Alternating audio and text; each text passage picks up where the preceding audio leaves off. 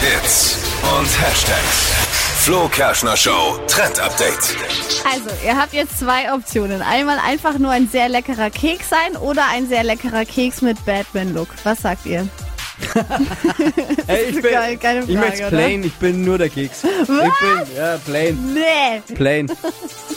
Ich bin mir jetzt da völlig mehr. unsicher, was jetzt was besser ist. Aber dann bin ich mal der, wenn du der Keks bist, dann bin ich der Keks mit Batman. Mit Batman.